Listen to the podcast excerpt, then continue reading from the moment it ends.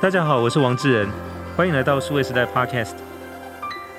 过去这两个月，关于元宇宙这个话题，其实有非常多的关注跟讨论。那特别在这里面，关于 VR、AR 的这种应用，被视为是元宇宙的入口，也得到很多的关注。那在这一集节目当中，我们很高兴邀请到 HTC 宏达电 Vive Originals 的总经理刘思明到我们 Podcast 来跟我们分享关于从他们的角度来看 VR、AR 的发展。思明你好。哎，你好，大家好，我是 HTC Vive Original 刘思明，高兴今天有机会在这边跟大家聊一聊。OK，那 AR、VR，甚至现在在谈所谓的 MR，哈，就所谓的虚拟实境、增强实境、混合实境，现甚至现在有一个词叫做 XR，就是它有各种可能性的 R 的结合那我想这个其实是正在蓬勃发展，而且变化很多的一个领域哦。那我想先请思明给我们听众朋友先大概给一个背景的介绍，说那 AR、VR 这个领域在全世界现在大概发展的一个状况是怎么样？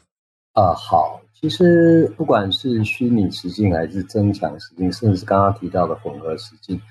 这一波大概是从二零一六、二零一七的时候开始，零六年开始，呃，在那个时间点上，第一波开始进入到这个虚拟实境的，都是呃，比如说。呃，Microsoft 当年进来了，比如说 Facebook 当年进来，比如 Sony 当年进来了，Samsung 当年进来了，甚至 Google 也进来，分别开发出呃，在他们构思里面认为最适合消费者的各种呃虚拟实境眼镜的等级。我各位不知道有印象，大概五六年前那个时候，Google 有一个用纸去折的这个 VR 的眼镜。然后在这整个过程中，随着呃这个虚拟实境经过五六年的发展，其实一个科技我们在观察大概需要十年，所以这五五六年的发展下来，每一个大的企业引领着它的 VR 的技术在往前行的过程中，间或有不同的策略。比如说我们所看到的，在这个过程当中，第一排名的，我觉得第一排名的 HTC，HTC 一直致力于整个硬体跟。装置上面的技术上的提升，包括定位，包括镜片，跟 HTC 非常对标的就是，呃，就是 Facebook 它的 Oculus。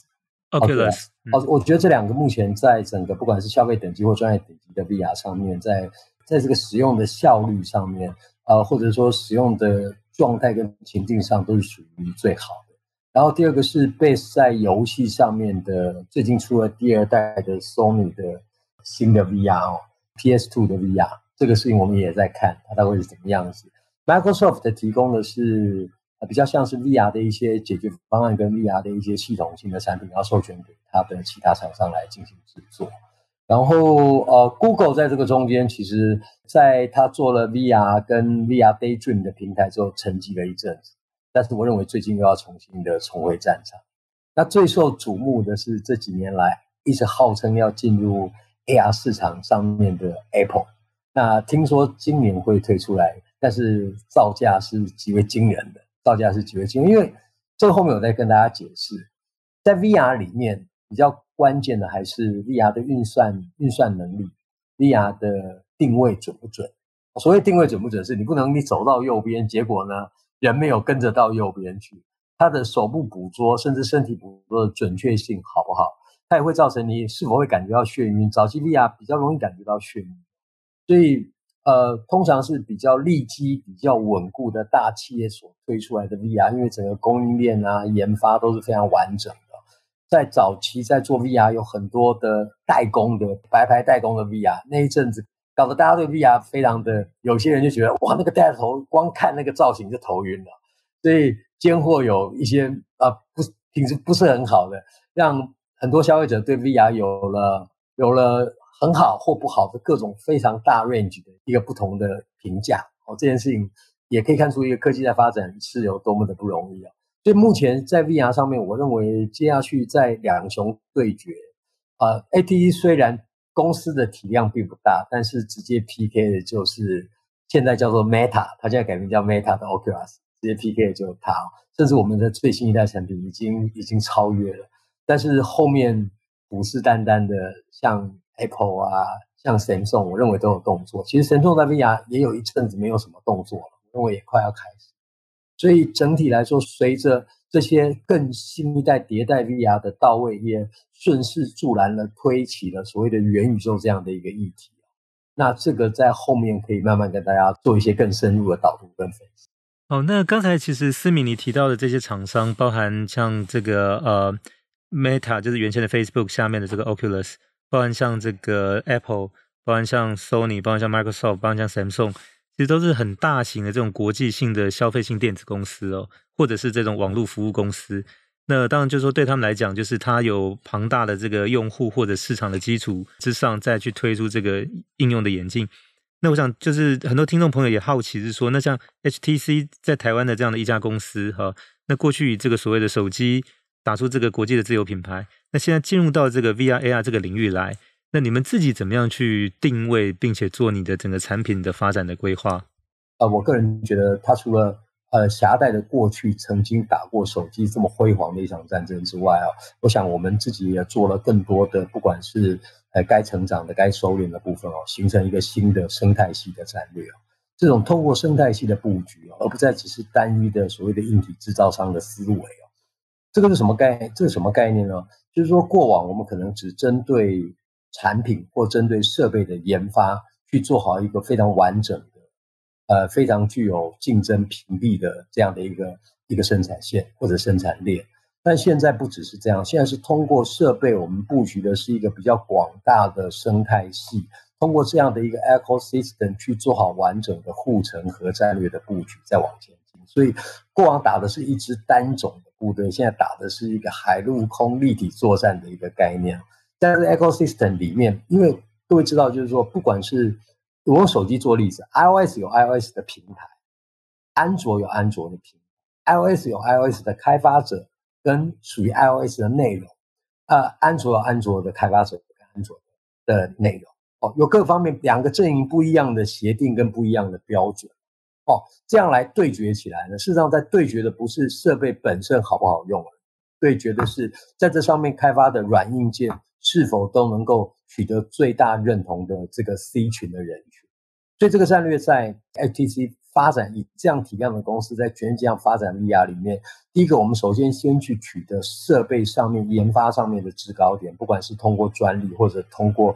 呃花更多钱烧更多钱投入更多人才去专注在这样的研发上。那这这东西当然不只是设备，好，比如我的部门在我们整个生态系布局里面主要分成四大块，第一大块是设备，这最核心的所谓的研发，第二块。分发平台目前是以全世界作为布局，在各国有这样所谓的分发平台，分发什么？分发开发者所创建的各种 App、各种服务，甚或是各种内容。好，这是第二块有关于平台的部分。第三个有关于开发者，每一年的开发者大会，我们让我们的 SDK 能够让更多的开发者能够接收到这些新的 SDK 跟下一代迭代的讯息，并且。通过这些新的可能的方向，去在他们既有的基础上去创造更新的 App 的应用。所以开发者这块，我们等于是从 Day One 就开始在做。另外一块是有关于内容，这就是像我负责的部分。在内容部分，以 VR 的内容，通过以前是跟 Third Party to Party，这 First Party，透过 First Party In House 内部去建立起内容标准化的规格跟产线的规格。所以，以我的部门、我的团队 Vive Original，我们主要的领域是做 VR 的娱乐内容。我们的我们团队的 Vision 是创造具有文化价值的娱乐体验，在虚拟世界创造具有文化价值的娱乐体验。所以，我们铺展出去，不管是在电影、在音乐、在互动艺术、在文艺典藏。各方面的领域，我们都跟现在最有创意的艺术家进行合作。我记得我刚开始做的时候很好，人家说：“哎，你们那个 VR 电影到底拍一部要多少钱？”这个是我们最常遇到的，就是其实因为其实我背景的关系，呃，在我过去从做音乐到做是，一直到做 VR，以台湾电影来讲，我们大概可以知道说，哎，你要拍一部多少钱的电影？通常制片人会告诉你，我拍一部三千万的电影，或者我要拍一部六千万的电影。通常这个三千万电影的背后，就是说我要至少在台湾，我应该不会赔钱。但你就可以想象出来，三千万的电影，它大概的规格、美术，大概可以找到的角色，六千万的电影就会知道，它可能会在动画上会有一些会投入一些资源。可到了九千万的电影或一亿的，你就知道可能是一群疯子在做的事情，因为他一定要打海外市场，不然在台湾很难回收。其实这已经在某一个程度上已经规格化了。可是回过来，VR 在内容的创建上根本没有这种规格化的来源，这就是我们现在在做。我们现在做到 VR，比如说一分钟多少钱，里面可以放多少动画，它里面可以采用怎么样的器材，采用什么设备，它可以是 six DoF 或者是 three DoF 的各种不同搭配起来的 package 起来的规格。那我也比较好奇说，那比如九十分钟一部这样 VR 电影的投入大概需要多少钱？呃，我们呃以现在 VR 来说，其实并不适用于九十分钟，因为他看了头会晕，这个我们也试过。嗯、对我们来讲，我们大概会去做到的电影是十五分钟，最长做到的是三十分钟。那做十五分钟的 VR 电影，你又分为做动画式的 VR 电影，还是做真人拍摄的 VR 电影，都是不一样的。如果是真人拍摄，就是所谓的三六零的电影。真人拍摄的电影从一千五百万到三千万都是有人在做。那你说一千五百万以下可不可以做？那就好像我说手机可不可以拍电影？手机也可以拍电影，但那不能够叫做电影。至少我们初步先去做这样的一个基础规格化的事情。因为你同样的我在做电影，在做 VR 电影，你同步必须要放进去的人才、放进去的美术、放进去的 casting 的角色、服装，那是一样都不能少，跟传统电影一样都不能少。因为它在美学的标准上必须等同于电影，而不是电视剧。其实这个是还蛮圈内业内在讲，就是电影为什么可以跟电视不太一样。那同样的一个三六零的 VR 电影，为什么我说等于等同于九十分钟三千万的投资？因为 VR 其实它三六零每一个美术、每一个设计都必须兼顾到上下左右前后六个面。可是电影不然，电影的话。一般二 D 的电影，你大概只要兼顾到前面、左边、右边，顶多上面四个面。所以包括演员的表演、演出、美术、服装、道具等等的，你所要考虑的点都非常多。哦，后置你需要后置去修剪，因为毕竟它是通过组合式的镜头、组合式的鱼眼镜头去做 stitching 缝合的，所以你必须有通过更多的后置，让它一些不太合乎物理现象的误差必须被调整。是，那刚才思敏你谈到就是说，整个 VR 的 AR 的这种应用，它其实内容跟设备两块都重要，因为设备方面牵涉到它的运算力，它的像你比如准确性，不然它的这个可能沉浸式的体验感。那内容这块其实真正说，它戴上那个眼镜之后，它能够去有什么用途哦？所以这两块其实是同时在并进，但这是很不同的两群人哦。因为一群就像我想你的背景应该是从影视这个领域出来，因为谈过你做做过音乐，做过这个就是电影。那另外一群就是可能更多就是技术，他研究这些所谓的运算力，研究这些什么样开发什么样的软体。那我比较好奇是说，因为现在在 HTC 这边，等于是你们有两个团队在同时并进。嗯、那这两群团队大家平时怎么沟通协作？呃，其实如果要很认真讲，在我的团队里面，呃，来自于过往不同产业的人，其实大概会有。我先请问你，你你现在团队有多少人？我现在团队四十个人左右。四十个大概都是什么样的背景呢？哦，这个背景来自有的是，如果是个江湖的话，有的是少林寺，有的是武当派，有的是这个唐门的，各种不同的。就是说，来自比如说有的来自电影圈。哦，我刚来的时候呢，我一个一个好伙伴，他是副导演出身，扛摄影机出来的。哦，有来自音乐圈的，呃，有来自于电影后置特效处理，这边是比较偏影视那一块，这块是比较偏动画。有来自于动画做原来做，比如说动画做三 D 建模、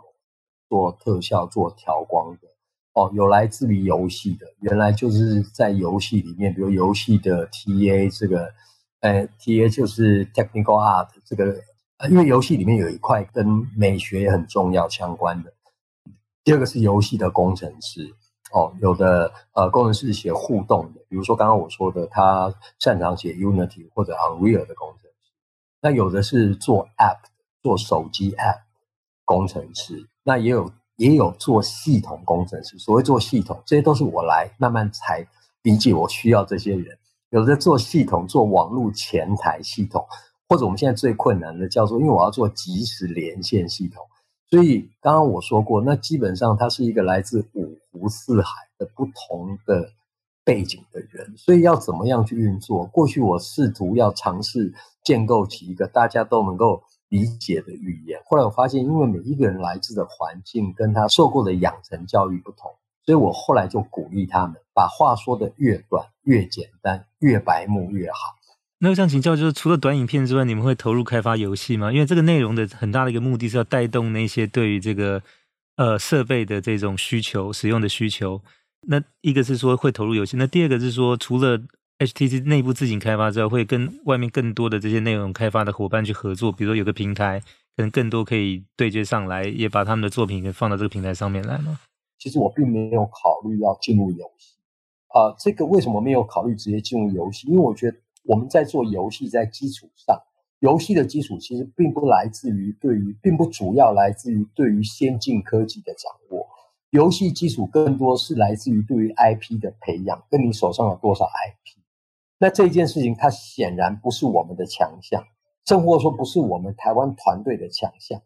哦，在背靠着 IP，包括像美国，包括像日本，从动漫开始，他们手上的 IP 就非常多了。所以你说你徒有技术没有 IP，这件事情上是你很难在一个国际的这个生死斗的舞台上，很难能够把他们干掉。啊，第二个游戏以三 A 级的游戏来说，它所需要的的制作成本是非常高的，需要时间非常大的，动辄可能要五六百个人，甚至一千多个人团队都不足为奇去做一个游。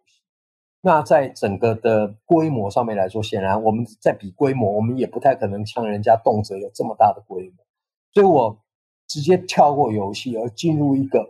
以游戏作为基础的互动式的音乐的。全息的演出，那后来再把这部概念进一步的把它长成是音乐全宇宙的概念。我们通过一个全息的演唱会，以游戏参与作为基础的方式，让更大量的用户能够在这里进入他的第二人生，参与演唱会，以门票的方式，哎，加强自己的道具跟养成，甚至未来能够做自己的演唱会，能够发表自己的音乐作品。它它听起来比较像是个 HTC Store 的概念，那所以就将来来这边去下载这些内容的这些用户，他一定是戴着 HTC 的头戴眼镜吗？还是他用其他厂牌的也可以？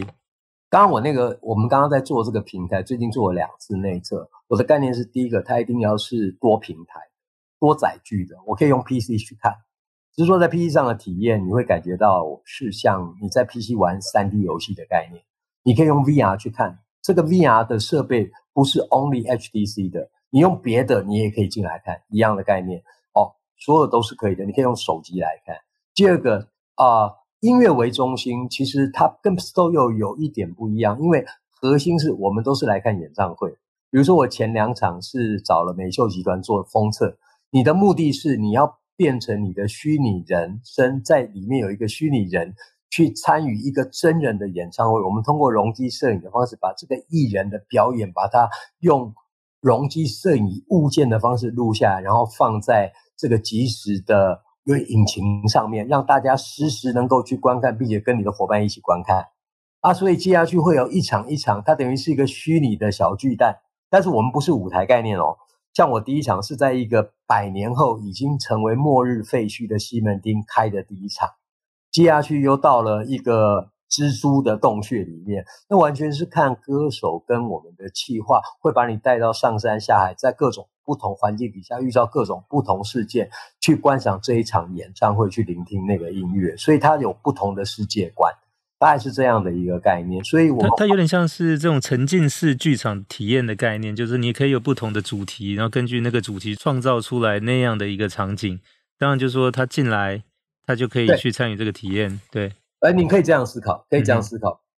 那我我能理解是说，现在 HTC 的这个内容部门其实去发展很多新的这些 IP，很多这些内容，也可以帮助到这个硬体的这个眼镜的销售。那当硬体你买了之后，其实对使用者来讲，我也需要有些内容，我买这个才有可以使用的这个。嗯。但是现在内容跟设备这两块又是可以自己互相独立去发展，将来可能是各自有自己的商业模式。比如硬体的设备，它也不一定就是都去看 HTC 自己的内容，它也可以看其他的外面的厂商制作的内容。那同时，内容厂商这边你试用的这些硬体设备也不一定是 HTC 自己的，所以都是属于多平台、多合作管道这样的方式去发展。就这样的理解对吗？呃，这样的理解可以再再细分一下哦。通常我们现在会有所谓的 Windows 哦，因为一开始现在等于是大家在开天辟地嘛，当然要携手前进哦。不管是敌人也好，朋友也好，是伙伴也好，是竞争对手也好，面对着不可未知的未来，当然大家先一起把地开出来。但在这个过程当中呢，各自会有各自的所谓的 Windows，，就是说，在我这里上线的内容，可能前面的半年我是 only exclusive 独家只能用我的，在 ITC 独家可能用我，这个就是商业的手段。当然，你要先能够带动你家的设备往前走。那接下去半年以后，接着我们就会是内容思维。我希望内容能够上更多的平台，所以它有点类似现在的 OTT 大战。哦，就是说有些影片的独家，它不会永远独家的，即便是我自己做的。当然了，如果你成本很够，然后这个 device 已经很普及了，你就可以 only me，只有我。那但是因为现在这个山连半山腰都还没到，那个是已经到达山顶的平原期，你可以这么玩，就是所谓的 only Netflix，只有我才看得到，我自己花钱拍，那个是已经分母很大，但现在还没到这个时候。现在在半山腰，所有的设备。所有的内容都还在初期，所以各自的内容会对于各家自己的设备去建立它的护城河，建立它的竞争门槛。但是话又说回来，因为能够同时以 ecosystem 作为战略往前走的厂商，毕竟也不多。AT 是一个，Oculus 是一个。坦白说，连 Google 我都还没看到它会怎么，其他都还没有看到，他们还没有形成一个生态圈。那当然，我们看到中国有一些是反过来，它以视频平台反切进去设备，跟反切进去内容也有。可是你以视频反切，你你唯一能做的是买，我把 Pico 买下来，我去买。可是你买不到研发团队，所以这种弯道超车的方式，好像在这个产业的现阶段并不适用。现阶段比较适合就是马不得蹲。所以互通性在各家做完保护之后，一旦过了保护期，当然就会以内容作为前提的去希望我的内容也能上到你家的平台，大概是这个概念。对。那你刚才提到说，因为现在还在很早期的阶段，所以就是说投入的业者其实大家彼此可能也有竞争，也有合作，就它相对还是一个在比较模糊的状态。那我不晓得说在这里面你有没有比较清楚去定义哪几家有可能是 HTC 的对手，或者哪几家是伙伴？因为现在比较常被拿来跟 HTC Vive 这边相提并论，大概就是 Oculus。那不知道从思明这边的角度来看呢？我觉得比较有这个情节跟状态，其实就是 Oculus 啊，就是因为我们两边用的呃，不管是设备或者是内容的产出，或者是 Ecosystem 的战略，其实或者是大家背靠的呃核心竞争力，好、哦，大概的渊源都差不多，都差不多，所以我觉得相对简单。像我们常常会在一些国外一些场合，我也会遇到 Oculus 的它的内容这边的负责人，也会相对谈起一些内容。甚至我们有一些是，哎，针对内容上面讨论过一些有没有机会做一些跨平台的合作。其实这里面的竞合关系都不断的在前行的，而且刚刚说过，大家的手法、路数跟策略上面都相对差不多。大家在硬体的竞争跟软体上竞争，就成对相对的比较良性。那比较不一样的是，我刚刚说的，有的从平台杀出来的，有的是从就是中间从内容投资中间杀出来。因为现在元宇宙，元宇宙之后，好像每个人都在元宇宙。一个科技没有个十年的光景哦，它落不到地面。那十年的光景，如果从思明一开始说的一五年开始算，其实今年到第七年，所以一直大概还有三年的时间。我觉得差不多，嗯差不多。因为我觉得其实坦白说，我真我真的觉得现在在呃，现在相对几个科技的陆续到位，它包括刚刚说的 AI 的到位。它开始有很多的东西啊，包括一些类神经的学习啊，包括 AR 跟 VR，包括刚刚说的体感人机界面。其实人机界面也很重要。这个为什么？因为 VR 其实是一个虚拟的，欺骗你的大脑。它到底能够欺骗到你的视觉，还是说我能够欺骗到你的视觉、嗅觉、味觉、触觉哦，各种的感觉？我可不可以欺骗到你的各种共感？我当我对你的欺骗越多。在这个虚拟世界，我就可以替代你真实世界。在虚拟世界，你拿个东西有多重，它的弹性是怎么样？搓搓看会凹进去吗？像这些有关力学的，往这里一拉，弹性会不会弹出去？石头跟棉花，像这些在虚拟世界里面，如果被建构起来，那不得了哦！嗅觉已经有人在做哦，甚至他们发展到人的叫脑机界面，就是跟脑子机器做一些联系，或做更大规模的、更大规模的欺骗。这样。我说人机界面已经到位了，然后在我们里面有一个非常重要的运算，叫做 spatial computing，空间运算。它所有的运算，你要越精细，你的运算就要越精。你的皮肤怎么变？你在这个拟人的世界里面，你全部是怎么样去改变？这里面运算量其实极大。前一阵子那个 NVIDIA 的那个黄仁勋，黄仁勋不是做了一次这样的一个试验？他是做即时渲染的，所以你身上的那些物件、那些物料、那些贴图，它都必须在零点几秒你就要渲染出来，因为你要让别人觉得那是自然的。所以，上帝真的是无所不能。我们一直讲 AR，现在最困难的地方在哪里？各位说 AR 很棒啊，我玩那个 Pokemon 就很 AR，那一点都不会啊。为为什么？因为 AR，你有发现你玩 Pokemon 的时候，那个 Pokemon 在你的页面前出现，你就明明知道它是个虚拟世界的东西。为什么？因为 Pokemon 身上没有你现在所丢出来的空间上的任何一个 data，它没有光线 data，没有阴影 data，没有你所在的位置上的 data，它只是丢一个东西出来。可是真正的 AR 是当我丢出这个东西的时候，你在一个昏暗的房间里面，这个东西它就看到你所有这个房间所有的跟光这些 raw data 全部记录下，并且及时的渲染跟体现出来。这如果 AR 到这样，就是非常非常成功，而不仅只是资讯的显示。像 Google Classes 当初他做的只是资讯的显示，这购物显示这个大概在这里买是多少，在那里买是多少，这是什么地图而已，只是 information。可是我现在讲的是美学，就是说，当我的美学能够做到极度仿真的 AR 的时候，那不得了。所以，但是我们已经很明显看到，在 special computing 这块正在急速的在往前前行。所以这些的陆续到位，就会刚刚说的 VR 不只是 VR，VR 是个 metaverse，真的会是个元宇宙，就不会只是我们现在觉得有时候还半戏谑的说啊，你们那个元宇宙最近是有没有变比较大颗一点？这个世界，这个世界就不是这样运作的。那我最后想请教就是思明一个问题哦，就是说，因为呃，就是 VR 这个话题在去年的第四季，除了元宇宙跟着带动起来之外，另外就是因为去年整个的这个头戴式眼镜出货量也破千万台哦，在台湾去从事这个 VR AR 的研究，跟包括你刚才谈的这些内容，就是我们现在有一些什么样累积的一些优势或者经验或者不足的地方，在台湾去投入这个领域。您知道今年的去年二零二一年的威尼斯影展，台湾。在 VR 的竞赛里面入围了五项，competition 有五项，另外有两项是邀请的，七项入围是参与的所有的世界各国里面的第一名。我们跟法国是等量情况，对台湾的 VR 的创作能量跟掌握到的 VR 人才，其实相对于台湾的体量来说，在全世界它真的是一颗夜明珠，所以意味着说，台湾一定在某个程度上具备有这个优势。我觉得先谈第一个，就是说在，呃有一个国外的学者叫 John Randolph 讲的，在 Metaverse 元宇宙的七层理论里面，它有七个层次。这七个层次里面最核心的层次叫基础运算层。这个基础运算层里面，组成基础运算层里面的就是台湾的半导体，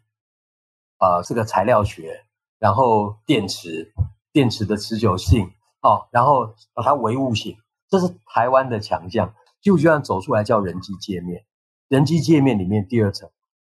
人跟元宇宙如何沟通的界面是什么？是 VR。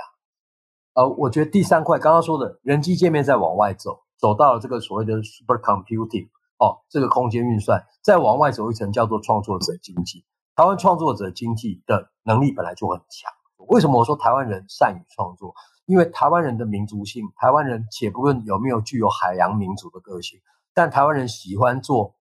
这个中小企业的个性，让整个决策链可以变得很短，很迅速的可以做成异业上面的合作跟组合。这件事情很重要，在虚拟世界里面，刚刚我们说过，绝对不可能是科技人能成就的，或单纯的所谓的文创人可以成就。它必须科技文化这两类最基础的人必须要黏在一起，才有可能成就新的东西。所以我认为台湾应该在虚拟实境的内容，或者在 VR 的体验上，VR 的。项目上应该投入更多的人才，包括学校。应该现在学校开始有教育这个部分，所以你要靠着把种子种到那个干旱的土里面，等它发芽。可是，一旦发芽，就比较容易满山遍。这是我的观察。好，那我们今天谢谢 HTC 宏达电 Vive Originals 的总经理刘思明来到我们 Podcast 节目，跟我们分享 VR AR 在现在世界的进展，以及 HTC 在里面投入包含内容跟 IP 的制作。谢谢思明。谢谢，下一次再聊，谢谢，拜拜。好，谢谢，也谢谢各位听众的收听，希望大家会喜欢这一集的内容，欢迎点赞转发，请给我们继续关注，我们下期再会。